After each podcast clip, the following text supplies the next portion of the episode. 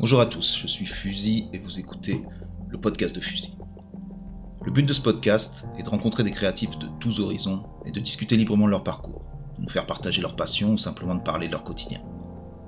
C'est aussi un moyen de découvrir des nouveaux talents ou d'en apprendre plus sur des personnalités reconnues. Dans cet épisode 30, je reçois Chaz pour la deuxième partie de, de son récit qui a été commencé donc dans l'épisode 29. Euh, cette fois-ci, il nous emmène à New York, où il a passé plus de 12 ans, euh, où il a essayé de, construire sa vie autour de la musique cette fois-ci.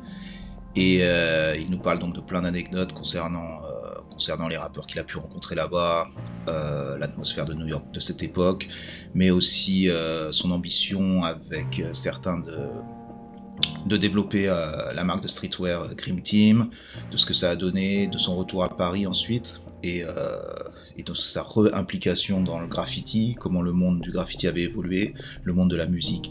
Donc plein de choses, beaucoup de richesses encore. Donc merci encore à lui pour avoir pour s'être livré comme ça. C'est pas facile, je le répète assez régulièrement, mais c'est vrai.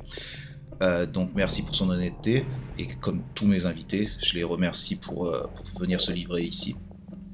Ensuite, j'ai eu énormément de messages de, de votre part pour, euh, pour dire comment vous avez apprécié justement ce premier épisode, euh, l'épisode 29 donc. Donc merci, ça fait énormément plaisir. Merci pour lui parce que en priorité c'est euh, donc l'invité qui est, qui est mis à l'honneur et c'est son histoire, ce n'est pas la mienne.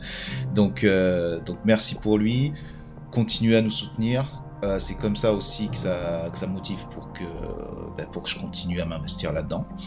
Donc je vais, arrêter mon blabla, je vous laisse avec, euh, avec Chasse pour cette deuxième partie. Profitez bien et à très vite. Ciao.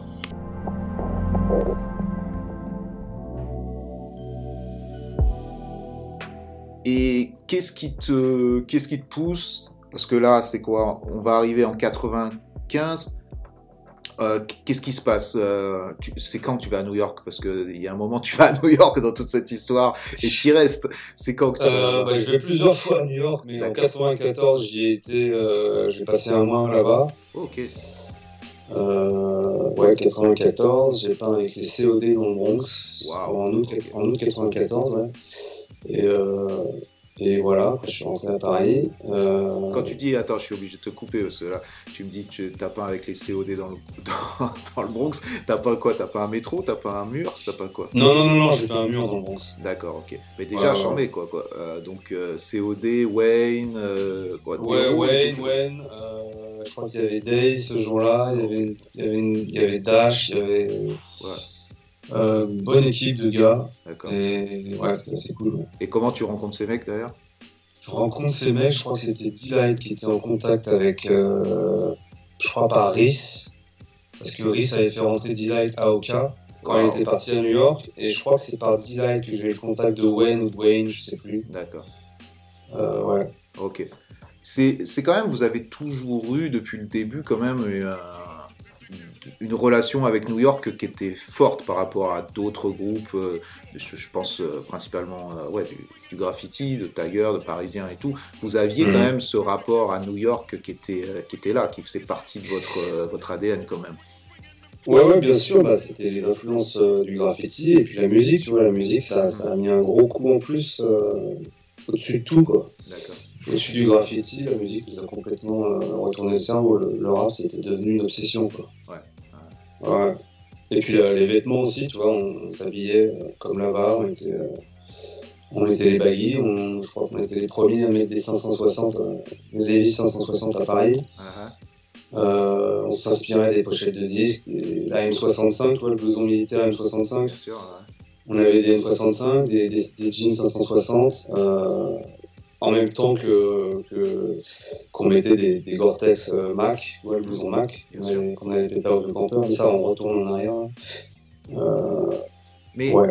mais ouais, mais j'ai l'impression, tu vois, en, en, ayant vu ce style et tout, et, et, tout ça, que vous étiez plus New York, New York, plutôt que l'adaptation que les Parisiens ont fait de, ces, de cet accoutrement New York. Tu vois ce que je veux dire? C'est-à-dire que euh, vous, vous, portiez l'uniforme euh, rappeur new-yorkais, c'est-à-dire, euh, non, tu vois ce que je veux dire, c'était, ça allait à fond. Alors que, tu vois, y a, nous, je sais qu'on portait les 501, tu vois ce que je veux dire, on restait dans, même si on avait des Gore-Tex, les machins, c'était quand même plus parisien, influence New York, mais on n'allait pas super loin. Vous, vous alliez dans le ah 100%. baggy, machin et tout, c'était le Bronx, le Bronx à New York. Vous aviez totalement plongé dans la dans cette culture-là. Ouais, c'est clair. Mhm. Lobotomisé, quoi. donc, donc vas-y, dis-moi dis un peu la suite. Tu fais des allers-retours à New York. Quel est le, quel est le process entre 95 et 2000 euh, en 95 et 2000, écoute, euh, je sais qu'Oeno, il monte Arsenal Records. D'accord. Toi, tu es avec lui sur cette, euh, sur cette histoire-là sur Non, moi je suis pas avec lui sur Arsenal. il monte avec, avec deux autres gars, avec Vice notamment le frère de East, une petite boîte de distribution de vinyle qui s'appelle Chronowax. Et là, je commence à bosser avec eux en fait. D'accord. Je, je bosse avec Chronowax depuis, depuis le début. Et Brian, il fait Arsenal Records, et on fait aussi la street team de d'Arsenal Records, c'est-à-dire à, l'époque, c'était, euh, fallait mettre des affiches, des autocollants partout dans, dans, dans les grandes villes en France pour les sorties du label. Ça, c'est vrai que c'était super important parce que ça n'existait pas, justement, ce, ce street euh, promotion ou euh, je sais pas comment on appelle ça? Marketing, ouais. Street marketing. Et vous, vous avez été dans, ce, dans c'est vrai, les premiers à et c'est bien parce que bon, on le sait, tu vois, en tant que Forgrad, tu as les clés, tu connais euh, comment ça marche. Et derrière, on te mm. donne des affiches, on te dit va mettre les affiches, c'est quand même super plus facile que d'aller faire un gros fat cap. Donc, donc c'est la régalade, quoi. Mettre des affiches, mettre des stickers. Puis en payé. Exactement. Ah. T'es payé pour tout défoncer, t'es content, quoi. Donc vous avez bien défoncé avec, euh, avec le bas. Ouais, je me souviens pour un des albums de Roca, on avait fait, euh, on était parti en voiture avec, euh, je crois que c'était avec Pro et Lu, on était parti en voiture à trois comme ça et, et on avait la carte bleue Arsenal et un coffre rempli de stickers et d'affiches et c'était c'était la fête quoi. On était parti défoncer Lyon, on était parti à Marseille, bien sûr on avait fait Paris. Depuis mon plus jeune âge, je rêve de gloire, de cash, flow, dois-je passer ma vie en marge d'un système qui me dévisage Mon panache comme bagage sûr, j'assure mon avenir. Mais quand t'as un team de, de Tiger pour, pour, faire ta street team, c'est bon, t'es sûr que ça sera bien fait. Quoi. même, je me rappelle que quand même, souvent les mecs qui justement t'engages pour faire ce genre de truc, souvent ils sont obligés de mettre le haut là. Tu sais, euh, j'ai eu, euh, il y a eu pas mal ah d'expériences comme ça où les mecs sont là, non, non, mais non, là vous êtes allé trop loin. pas les cabines téléphoniques, pas les. Pas les commissariats. C'est, t'as pas le concept de. C'est une promotion où il y a le nom de l'artiste qui est marqué, il y a le nom de la boîte de prod. Ah non, on va tout cartonner. c'est, le film signé, quoi. Tu signes. donc, donc tu bosses pour Chronowax. En parallèle, euh, en parallèle euh, il y a aussi votre lien avec, euh, avec la Clica, Daddy Lorsi. C'est quoi, toi T'es là-dedans aussi ou c'est plus quelque chose Non, moi je suis, bah, je suis là-dedans. Je, suis, comme on dit, je suis comme une, je, suis là-dedans parce que je travaille chez Chronowax et que c'est mon pote, tu vois.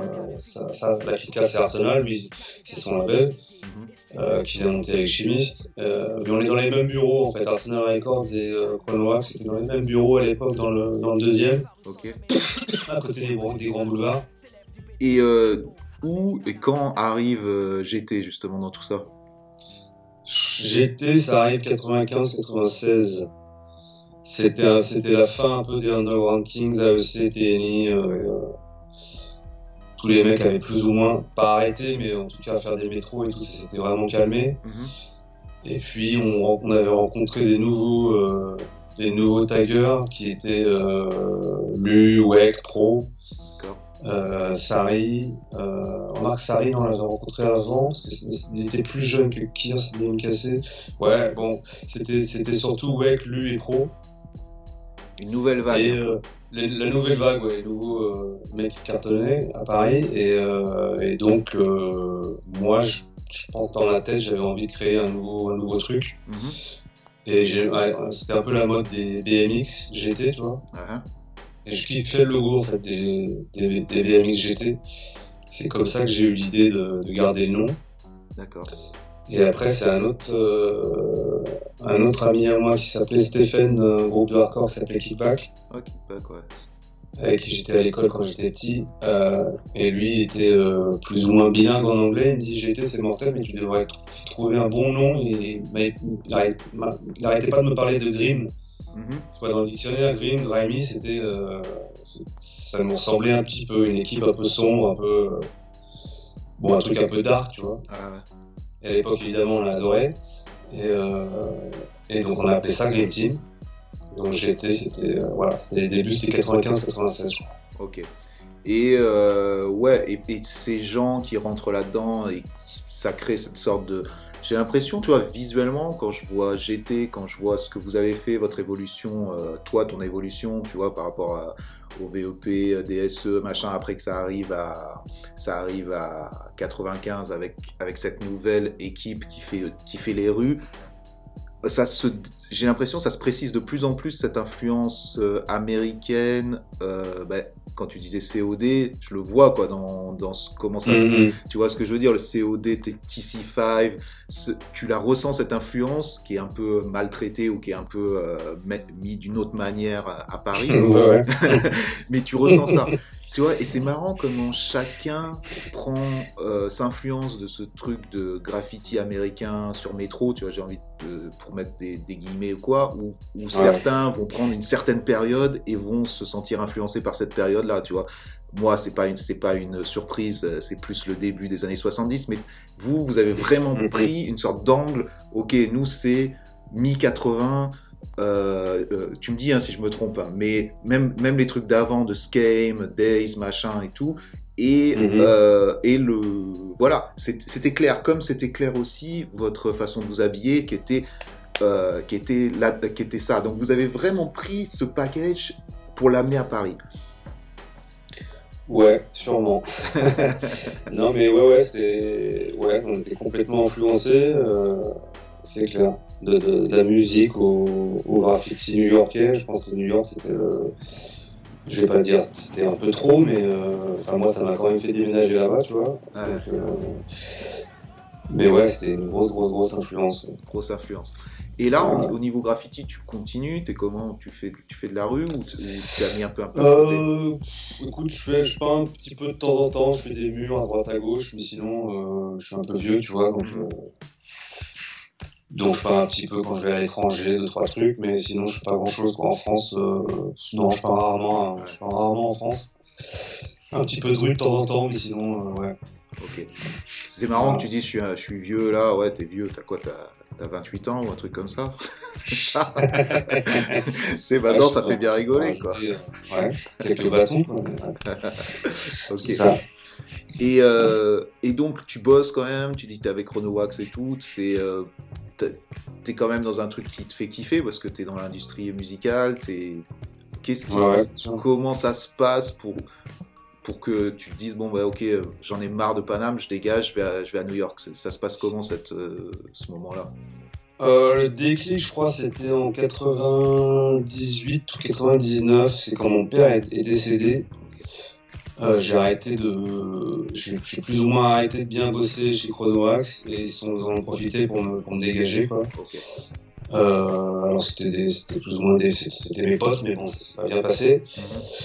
Euh, et donc à partir de ce moment-là, j'étais un peu, j'étais assez dégoûté de, de, Paris, de l'environnement euh, un peu nocif quoi. Ouais. Et je me suis dit voilà, je vais partir. Je recommence à zéro quoi. Ouais, j'étais toujours dans le rap. Je commençais à faire du son en fait. Euh, parce que dans la clica, il y avait un mec qui s'appelait Gallegos, mhm. enfin qui s'appelait Jay d'abord, qui était DJ, et ensuite son nom a changé, il s'appelait Gallegos, c'était un, des producteurs en fait de la clica. Et euh, il m'a montré plus ou moins comment on faisait du son, c'est lui le premier qui m'a montré comment servir d'une MPC, tu vois, une MPC. Et donc je commençais à faire du son et je me suis dit je vais aller, je vais aller à New York faire du son, quoi, le, rêve américain classique. Normal. Euh, ouais, voilà. Et j'y suis resté une, douzaine d'années en fait, à partir de 2001-2002. Ok. Et euh, c'est c'est quand même super intéressant d'être passé 12 ans à 12 ans à New York, euh, spécialement à cette époque-là. Toi, tu pars là-bas, comme tu le dis, avec cette envie de faire de la musique. Euh, comment ça se passe? Euh, parce que bon, c'est une chose d'y aller un mois, c'est une chose d'y aller en vacances, c'est une autre chose de, Mhm. s'installer. Euh, je sais de quoi je parle. Euh, Mhm. tu comment comment ça comment ça se passe? En plus New York quoi, New York, euh, voilà, c'est c'est une ville particulière qui est quand même super intense. Ouais, bien sûr, bah, c'était compliqué. Euh, je sais qu'on est parti, le... évidemment, avec la chance qu'on a, nous, on est parti euh, au mois de juillet-août 2001 pour prendre la température. Juste avant, juste avant donc. Ah, ouais, euh, ouais, avec quoi mon pote Greg, euh, Greg Sam, qui lui était euh, commercial pour Comate. Ok, donc la marque. qui vendait- ouais, la marque de Joey Star de Star. Lui, il, vendait... enfin, il avait travaillé pour Carhartt. Et on se connaissait depuis un moment, on avait tous les deux la même passion pour New York, et on s'est dit on va partir à New York et on va essayer de faire quelque chose là-bas, tu vois. Donc toi avec Euh, toi avec cet espoir de réussir dans la musique et lui avec cet espoir ou cette En fait, on voulait essayer de petit à petit de, de, de, de mettre, de, lancer Green Team en tant que marque. Ok. Tu vois, on a été aussi influencé par les marques comme Fat Farm et euh, toutes les marques hip-hop entre guillemets. Mhm. Et on s'est dit on va euh, faire exploser Green Team aux États-Unis. Ok, Euh, donc c'était ça, c'était pas vous influencer des États-Unis et revenir en- et, et faire exploser Dream Team en France, c'était carrément créer cette marque aux États-Unis Ouais, pour la faire on a exploser. fait des choses qu'on aurait, en fait, on a fait à l'envers. On aurait dû euh, essayer de faire exploser ça ici, en France, avant de partir aux États-Unis, mais Ouais. on était euh, encore un peu foufou, et donc on est parti là-bas, et euh, c'était un peu ça le but, ouais. D'accord, ok, Parce qu'on faisait déjà les t-shirts Green Team à Paris, et que ça marchait pas mal. d'accord. Euh, et Chris s'occupait de Green Team à Paris, et nous on s'est dit on va aller faire Green Team aux États-Unis, quoi.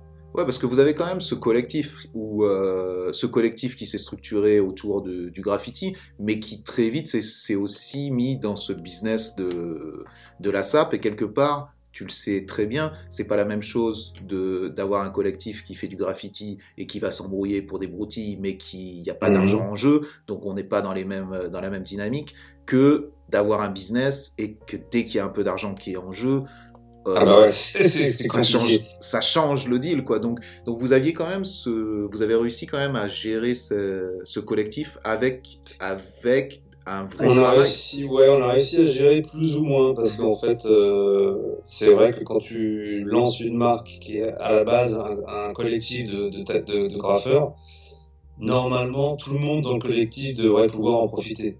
Oui, dans un. Tu vois, après, dans après c'est compliqué parfait. parce que tout le monde n'a pas envie de bosser dessus, tout le monde n'a pas l'énergie qu'il faut, euh, l'investissement, etc.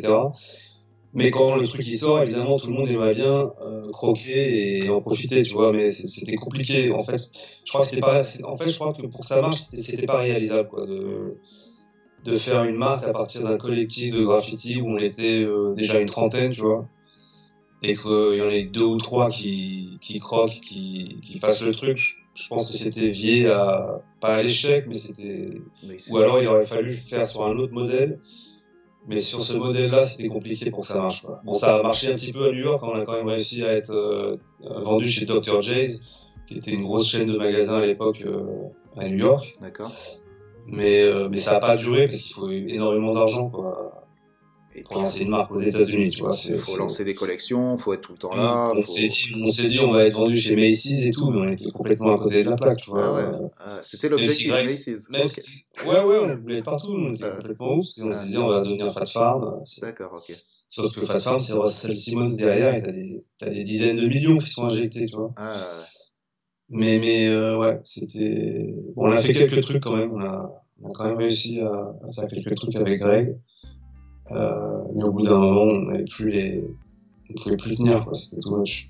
Et, et justement, vous avez dû apprendre extrêmement rapidement euh, ce que c'était d'avoir une marque, ce que c'était de développer une marque, euh, le fait que ça soit plus, même plus qu'un travail à plein temps. C'est un truc où il faut y mettre, euh, t'y mets ton âme Ouais, et, et, Ouais, ouais, et, euh, carrément. et ça a dû quand même se mettre une sacrée claque quand tu pars de cette idée un peu utopiste de se dire on va faire, un, un- on va faire une marque de sap par rapport à notre groupe de, de Tiger. Tu vois ce que je veux dire là, le... Bah, petit à petit, c'est devenu un mélange entre des influences, des influences du rap, les influences du graffiti. Mhm.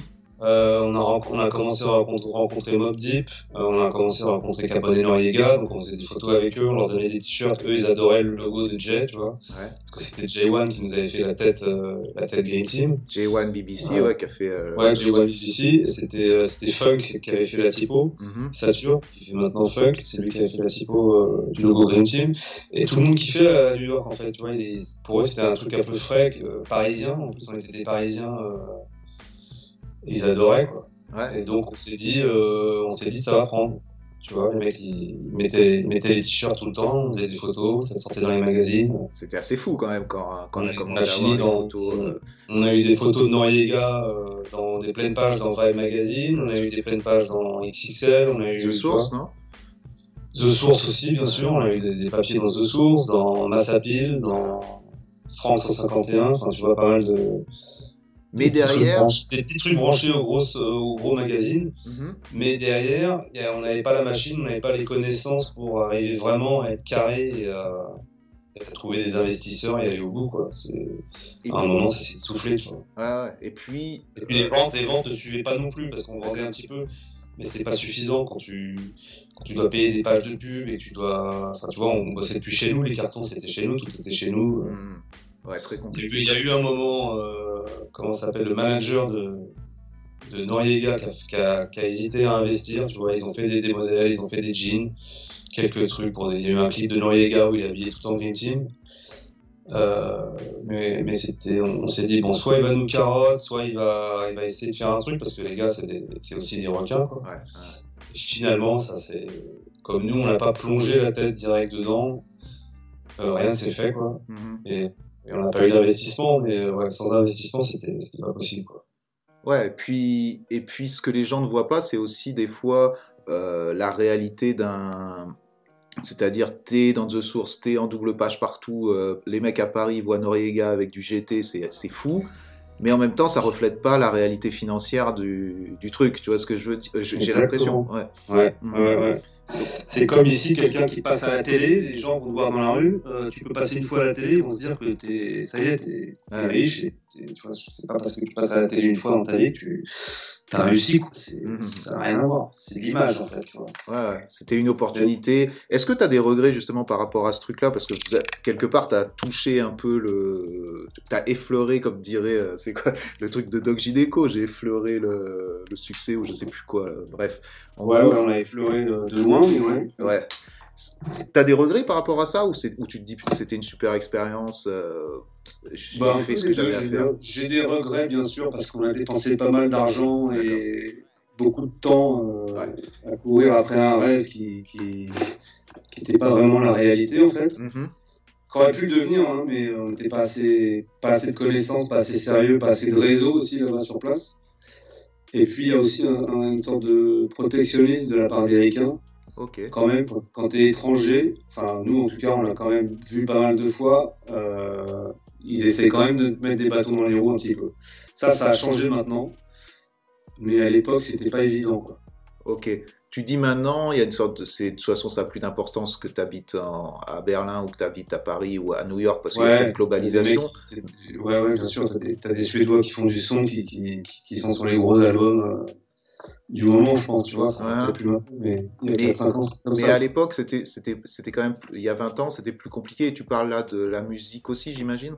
Ouais, ouais, bah, il y a 20 ans, il n'y avait pas de producteurs français qui faisaient du son pour des ricains ou, européens, en tout cas, je pense, mhm. tu vois. Euh, maintenant, ça se fait. C'est même bien vu, c'est à la mode. Les ricains, ils adorent. Mhm. Et ça veut dire que concrètement, euh, ça, c'était quoi concrètement? C'était que vous étiez regardé de haut? C'était que qu'ils essayaient de vous rodka C'était un peu. C'était qu'on était, on restait quand même des petits séfrans euh, qui débarquaient à New York, tu vois. D'accord. Ok. Euh, ouais. Et aussi, sûrement aussi, parce que l'industrie, elle était quand même black. Mm-hmm. En tout cas, dans le rap et dans le, dans le vêtement, même si t'as c'est les feux qui sont en haut et qui, tirent un peu les ficelles, mais euh, dans, le, dans le business du rap et du, du, streetwear, c'était les, les Renois qui contrôlaient. Il y avait un truc de. Ils n'ont pas oublié le, le passé. Ils ont pas oublié le passé. Après, après, quand t'es français, c'est différent que d'être blanc ricain. Parce que t'es blanc ricain, t'es un white boy. T'es tout de suite, c'est tu portes le fruit de toute l'histoire des États-Unis euh, sur ton dos. Ouais. Ouais, quand t'es blanc, mm. quand t'es français, ça, ça, va un peu mieux parce que t'es un, es un Céphran, t'es un Parigo, donc ils aiment bien, mais il y a quand même un truc de. de ben voilà, ils, sont, ils, sont, ils restent entre eux, quoi, les gars, tu vois. Ok, c'est quand même une grosse différence avec la mentalité euh, française, quand même, même si, bien entendu. Ah ouais, ça rien. Ouais. Et ça, c'est important quand même parce que tu as vécu 12 ans, tu as compris ce truc-là, tu as appris euh, ça, comme tu as appris, j'imagine, énormément sur l'industrie musicale et l'industrie aussi euh, euh, fashion là-bas en, travaillant. Mais c'est vrai que tu as, des, as des thèmes et des trucs qui reviennent assez régulièrement sur, sur leur manière d'appréhender la vie et le, le, des trucs qui, au jour le jour, moi, continuent de me choquer. C'est-à-dire, tu parles du racisme, de racisme, c'est déjà un truc qui est qui est quand même euh, extrêmement développée aux États-Unis et d'une manière différente que celle de la France parce que c'est lié à leur histoire. Mais toi, tu me dis que tu en as, en as souffert d'une certaine manière par rapport à. Ça t'a mis quelques bâtons dans les roues. On va pas faire du misérabilisme par rapport à ça. Mais est-ce que mhm. est-ce que tu as vraiment ressenti euh, quelque chose de totalement différent euh, de travailler du son ou de faire de la SAP en France et de la même chose aux States ou à New York plus particulièrement? Est-ce que quelle est la différence euh, à New York, c'est dans, le, dans le business surtout que c'était fermé. Tu vois, c'était dès qu'il y avait de, de, de l'argent qui était, euh, qui était en jeu ou que tu voulais vendre un son ou un truc comme ça, ça devenait compliqué. Après, pour ce qui était du graffiti ou de, de donner des sons à des rappeurs, bah, c'était facile. Dans le graffiti, ils, sont ouverts, ils étaient assez ouverts d'esprit, tu vois, il n'y a, pas de, a pas de problème, il y a toujours eu euh, toutes les races dans le graffiti euh, aux États-Unis, mais c'était surtout dans le business du vêtement et de, et de la musique. que c'était plus compliqué, tu vois. Ils te faisaient pas confiance? Le, jackpot, ils voulaient le garder pour eux. Les petits Français, les petits Français là, bah, ils sont sympas, les, les francs qui débarquent pour faire leur marque, mais, mais bon. Ok tu vois. D'accord. Donc il y avait, euh, il y avait, ils vous laissaient, par exemple pour euh, Mob Deep et tout, porter les t-shirts machin, mais au bout d'un moment, euh, le, ça s'arrêtait au moment où euh, bah, va falloir faire de la thune, va falloir, va falloir partager euh, l'argent que ça, que ça génère quoi. Là, il y avait un stop à dire euh, bah non, en fait non quoi, vous êtes des francs, vous, restez de l'autre côté. C'est un peu ça, c'est pas exactement ça, mais c'est un peu ça. C'est un peu comme ça, carrément. Après, il y a des, produits pour la musique, il y a des producteurs européens qui ont, vendu des sons à des. Enfin, maintenant en tout cas, ça se fait. Euh, il y, a des, il y a des producteurs européens qui, vont, qui ont vendu des sons à Mob Deep et à d'autres d'autres gros artistes euh, américains, mais je sais, moi je me souviens, j'allais faire écouter des sons euh, chez Shady Records, mhm. et euh, les gars ils kiffaient les sons. Tu vois, j'ai même un exemple d'un jour où je suis, en train, je suis dans la salle d'écoute de chez Shady Records, et je fais écouter du son à, un des directeurs artistiques, et je vois qu'il kiffe, mais il, il, se, il se lâche pas, tu vois. Et il sort de la pièce à un moment et j'entends j'entends euh, au travers de la porte le gars, il y a un autre gars qui lui dit c'est qui les sons là, c'est qui les sons? Et le gars lui dit ah c'est un c'est laisse tomber, c'est un Cefran. Tu vois? Et, tu comprends tout de suite que bah tu peux rêver de placer sur un album de chez Shady Records mais ça n'arrivera pas. D'accord, ok. Le truc il est le truc il est fermé donc ils vont te recevoir, ils vont écouter tes trucs. Mais euh, en tout cas pour ma part ça n'a pas été plus loin. D'accord, ok, ok. le, truc, il est quand même, le truc il est quand même verrouillé et le bise euh, il est pour nous vous n'allez pas arriver comme ça et tout, euh, et tout défoncer euh, de cette manière. Donc il y, a une certaine, il y a une certaine frustration au, bout d'un moment. Vous voyez que la marque, ça va pas. Ça va bah, pas on lâche pas l'affaire, on continue, tu vois, on essaie de, pousser au maximum, mais, euh, mais, au bout d'un moment, on s'essouffle, comme tu dis, ouais, mhm. carrément. Et, et, pendant cette période-là, tu continues à peindre un peu? Tu dis que tu as rencontré des gens là-bas? Non, à New York, non, New York, j'ai pas peint parce que j'étais en. Enfin, la première année, attends, les premiers huit mois, j'étais illégal. Mhm. En fait, je, travaillais pour un réseau de, de vente de, de weed, c'est de livraison à domicile en fait. D'accord. Euh, c'est des potes à moi qui bossaient pour un magasin de disques A1. Euh, un pote à moi qui s'appelle Eric Blaze qui m'avait connecté avec un autre français qui s'appelle Luigi, qui, qui, qui, est revenu en France depuis aussi et qui travaille maintenant chez, chez Converse. Euh, et lui, il bossait pour ce, pour ce, ce service de livraison de weed à domicile. Il m'a donné du taf tout de suite. D'accord. Euh, et j'ai bossé là-dessus, j'ai bossé pour ce service pendant plusieurs mois. Et après, je suis rentré en France me faire un, visa. Et ouais, je suis rentré en France pour faire un visa, j'ai un visa. Entre temps, j'ai sauté par le, le passage où euh, on passe deux mois à l'été 2001 on rentre en France pour aller chercher nos affaires, et bim, c'est le 11 septembre, on reste bloqué en France. et donc on repart en 2002. Ok. Je me souviens, je me suis tatoué le Green Team sur les avant-bras quand, quand, il y a eu l'attaque des, Twin Towers. Wow, ok. Ouais. Qui te tatouait d'ailleurs? C'était un Hugo, je sais pas comment il s'appelait, il était à Ménilmontant. Un gars qui était assez bon, qui est parti, je crois qu'il est en Allemagne, j'ai oublié son nom. D'accord, d'accord.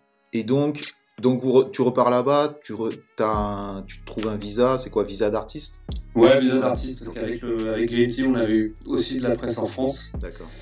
Dans plusieurs magazines, et on avait fait tout un, espèce de dossier, tu vois. Et avec un avocat, on a eu des, visas d'artistes. Ouais, normal. Ouais. des O1, quoi. Et donc, tu es, là-bas, tu retournes à New York, et là-bas, il faut que tu fasses profil bas par rapport au graffiti, au truc d'illégalité, parce que, parce que si te chope, tu, il te dégage direct, quoi. Ouais, dégage direct. Et puis j'avais plus trop envie, j'étais surtout dans la musique. Euh, ouais, ça, ça m'était un peu passé les graffiti quoi. Ok, ok. Je, je, note que tu as quand même fait des connexions avec, euh, avec des, des, graffeurs américains là-bas quand même, parce que quand on voit aujourd'hui, ou alors récemment, quand il y a GA qui vient à Paris, mm. et il, vient voir Chaz, donc, euh, donc tu les, tu, les, tu les connectes, de, tu connectes quand même des gens là-bas.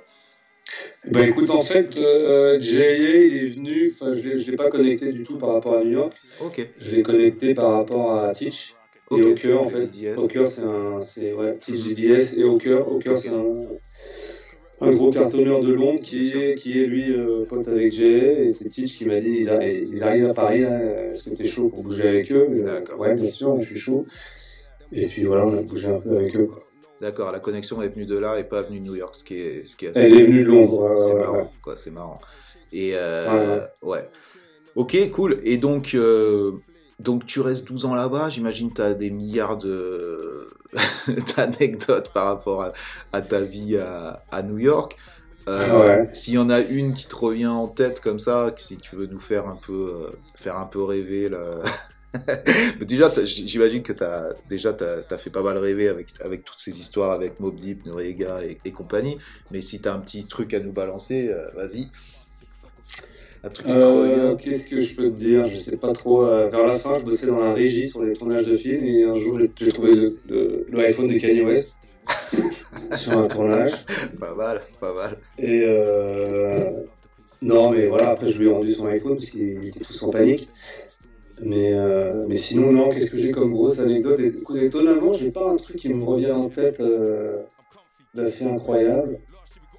J'ai rencontré ma femme à Miami, qu'est-ce que je peux dire euh...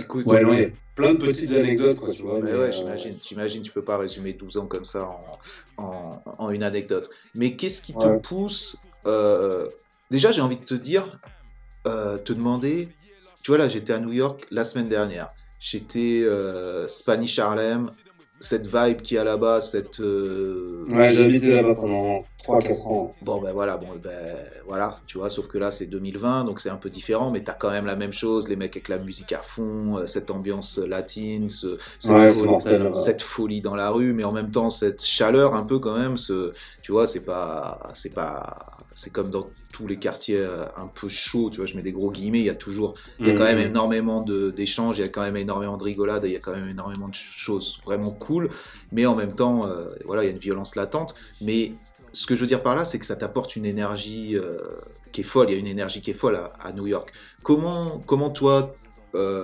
comment tu ferais cette différence entre Paris et New York?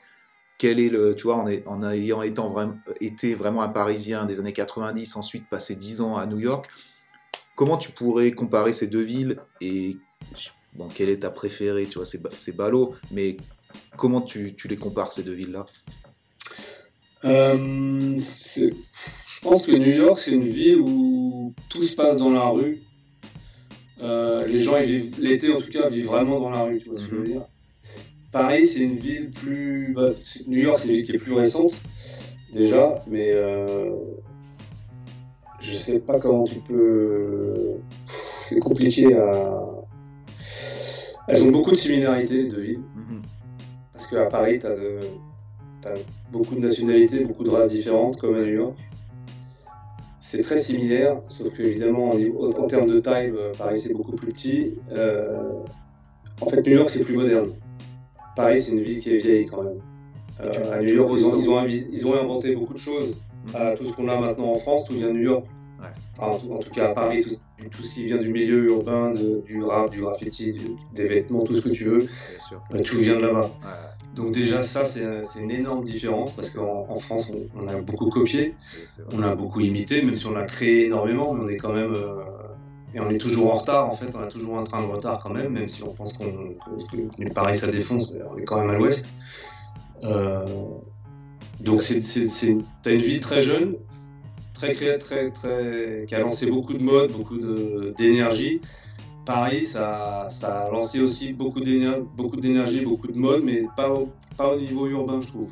Mhm. dans d'autres milieux, dans la mode, que dans, dans, je sais pas la restauration, je dis des bêtises, mais. Euh, mais t'as raison. Mais, T'as raison sur ce côté urbain. J'ai l'impression, même dans Paris, dans le quartier les plus, euh, tu vois, euh, je veux dire où il y a dans cette urbanité euh, en termes d'architecture et tout, tu, ressentiras jamais le, la même vibe qu'à New York. C'est vraiment la ville, tu vois comment. Et quand tu, quand tu parles de d'urban, euh, je sais pas, culture ou quoi, même si ces, ces termes, ils ont été, euh, ils ont été galvaudés et, trop utilisés, mais ça reste vrai, mm. tu vois, cette culture urbaine, c'est vrai qu'elle est liée quand même à New York, quoi. C'est tu passes, tu arrives, tu es à JFK, tu prends, tu prends le métro, en 3 minutes, tu as compris. Ouais, tu prends les vibes tout de suite. Voilà, tu as compris, tu es là. Et encore, ça a changé, ça a changé par rapport à moi quand j'y étais en 90 ou ensuite en 2000 ou quand je suis parti en 2012-2013.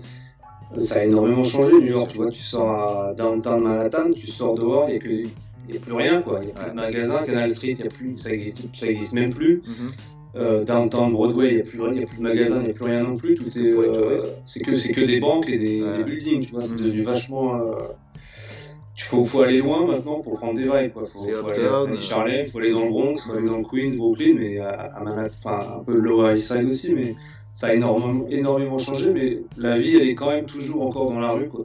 Ouais. Mais ça... comparé en France où tu vois, même tu te balades à, Belleville euh, l'été, bah, il bah, y, y, a, de la vie dans la rue, bien sûr, mais c'est pas comparable. Tu mhm. T'as pas de musique à chaque, à chaque bloc, de, à chaque, à chaque immeuble, t'as pas les voitures avec du son à fond, t'as pas. Tu vois, les petits qui jouent dans la rue.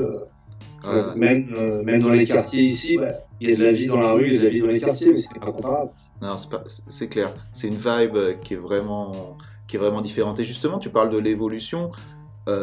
c'est marrant parce que t'es parti donc 10 ans, tu t'es déconnecté quand même. Moi, je le vois du fait d'habiter en Californie, même si j'ai un lien très fort avec Paris, que je suis toujours en contact avec des gens, avec des créatifs et tout, tout le temps, et c'est beaucoup plus facile avec Internet, je reste quand même un petit peu déconnecté, tu vois, de, de Paris euh, en, en, tant que tel.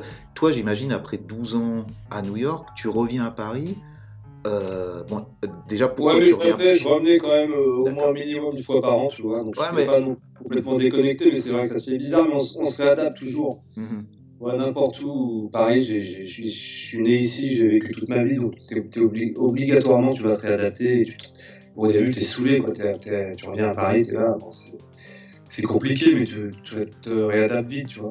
Ouais, mais ma, oui, j'imagine, c'est naturel. Mais ma question, c'était plus comment tu as vu l'évolution de Paris en étant parti pendant 12 ans et quand tu es revenu, tu dis Ah, ok, ça, ça a changé. Tu vois ce que je veux dire? Plus ce côté, comment avait évolué Paris de 2000 à 2012 euh, pendant que tu n'étais pas là. Est-ce que tu as ressenti cette évolution, toi? Pas vraiment. Parce que, comme je te dis, comme je revenais euh, au moins une fois par an, j'étais pas complètement coupé de Paris, tu vois. Donc, euh, ouais, j'ai pas vraiment vu de, gros gros changements. Il y en a eu bien sûr, mais euh, je les ai pas, ça m'a pas frappé. Ok.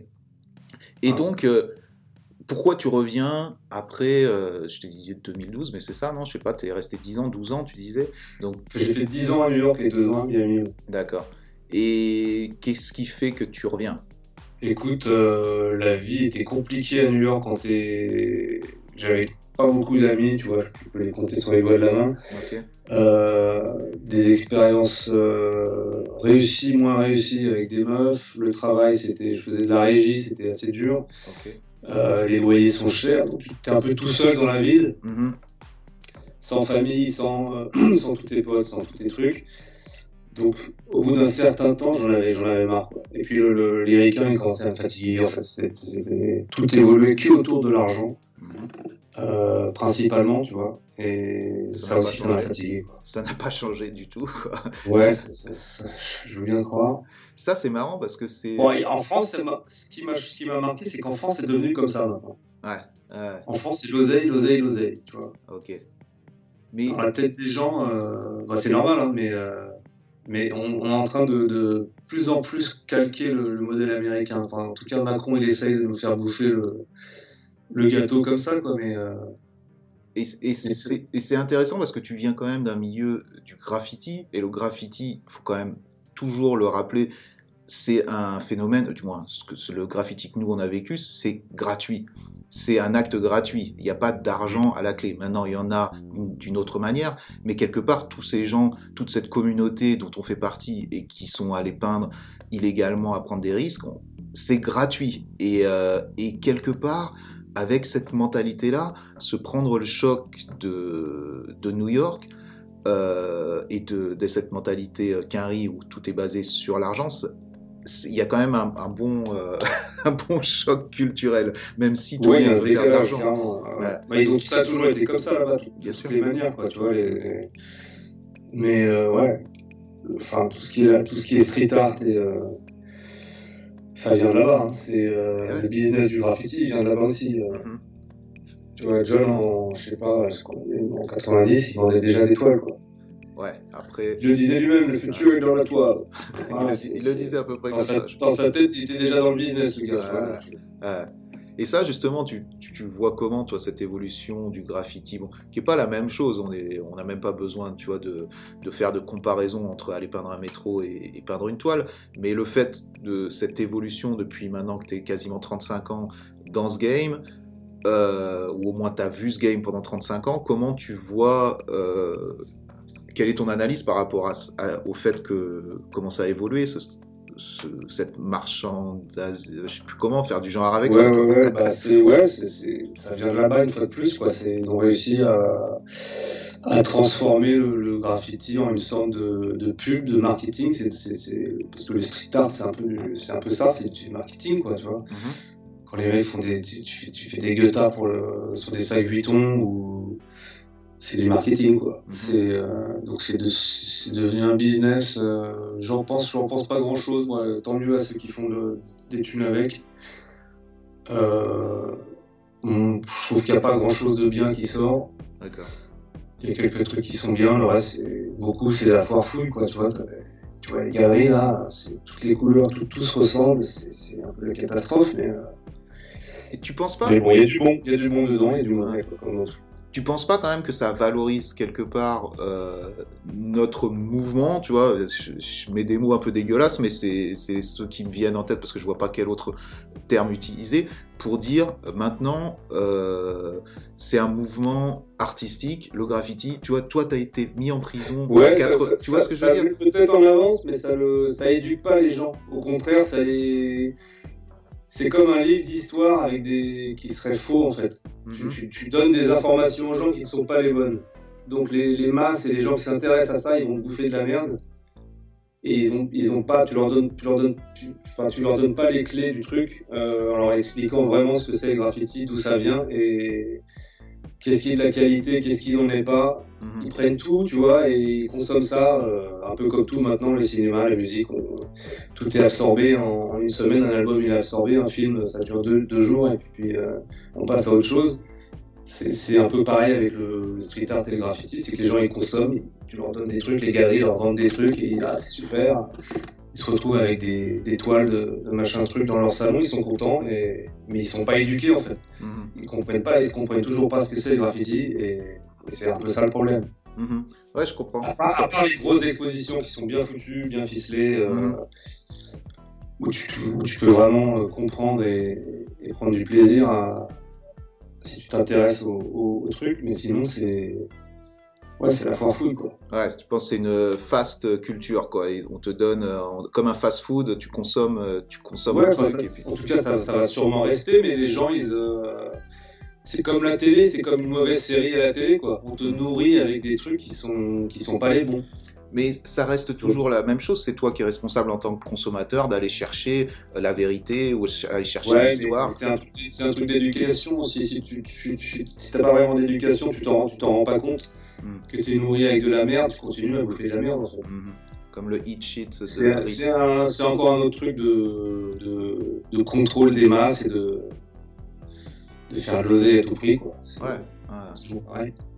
On veut pas les gens, on veut pas les éduquer, on veut surtout pas les éduquer on veut qu'ils dépensent de l'argent. Ouais, non, c'est clair. Après, moi, je pense que chacun, en tant qu'individu, c'est ton rôle de t'éduquer par toi-même. T'as Internet, t'as énormément de choses.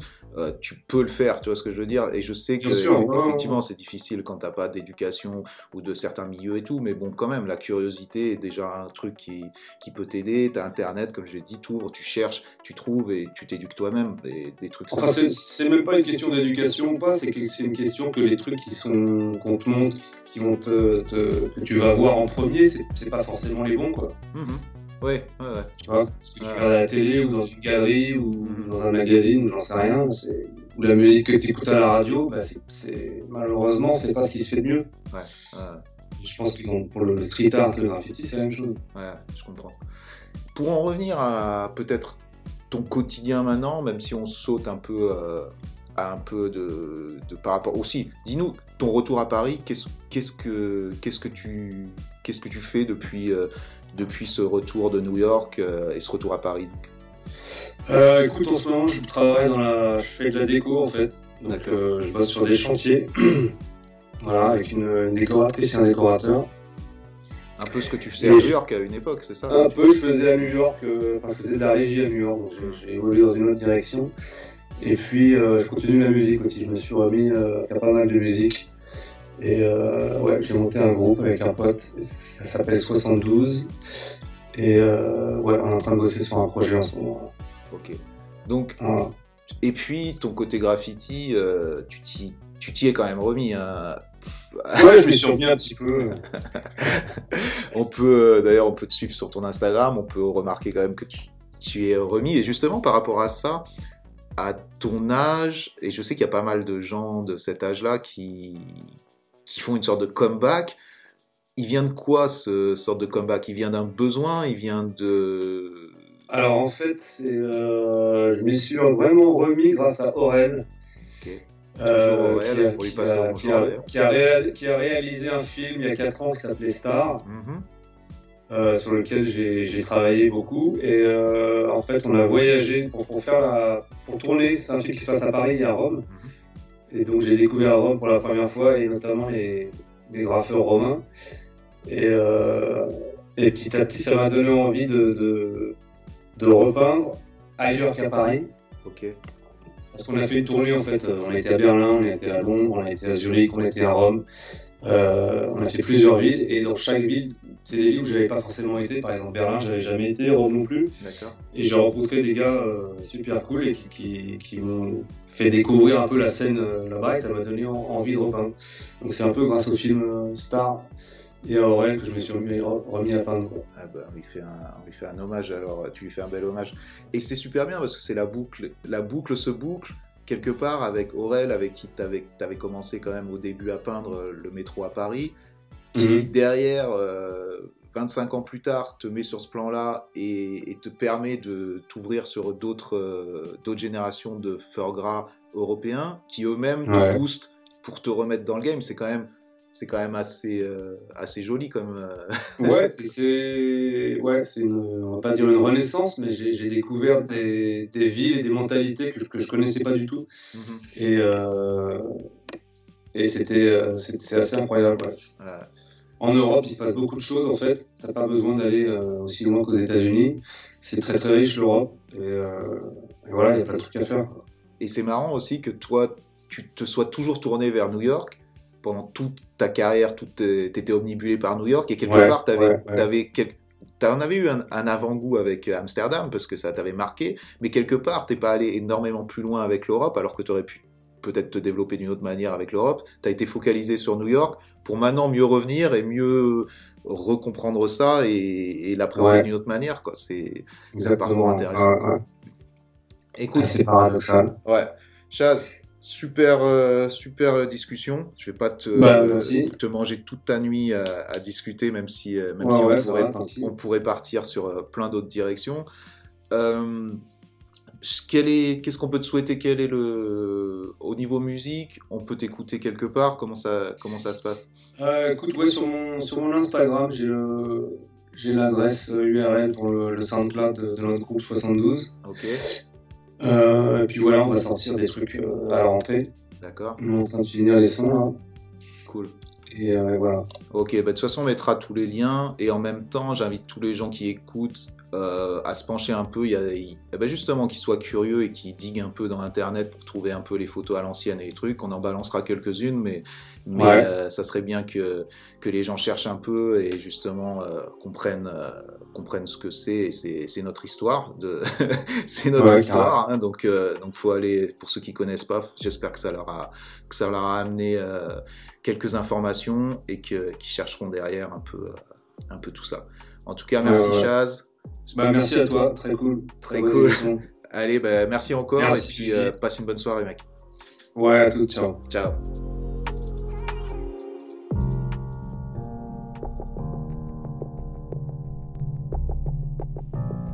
Donc voilà, l'épisode 30 se termine. euh, donc en deux épisodes, tellement il y avait de, de contenu, tellement il y avait de, de richesse dans, dans cette histoire-là. J'espère que vous, allez, vous avez bien apprécié. Euh, dans deux semaines, on se retrouve avec l'épisode 31 où je reçois Aketo. Aketo, donc euh, le rappeur, mais aussi le tagger. Et on revient comme toujours sur son parcours, comme toujours avec un angle un peu, euh, un peu spécial. Et encore, encore une discussion très riche et que je pense que vous allez kiffer. Donc on se dit à dans 15 jours pour l'épisode 31 avec Aketo. Portez-vous bien. Merci à tous encore pour le soutien. Allez voir sur notre euh, compte Instagram Fusil Podcast. Allez nous soutenir sur le Patreon. Tous les liens sont dans la bio. Merci encore et à très vite. Ciao.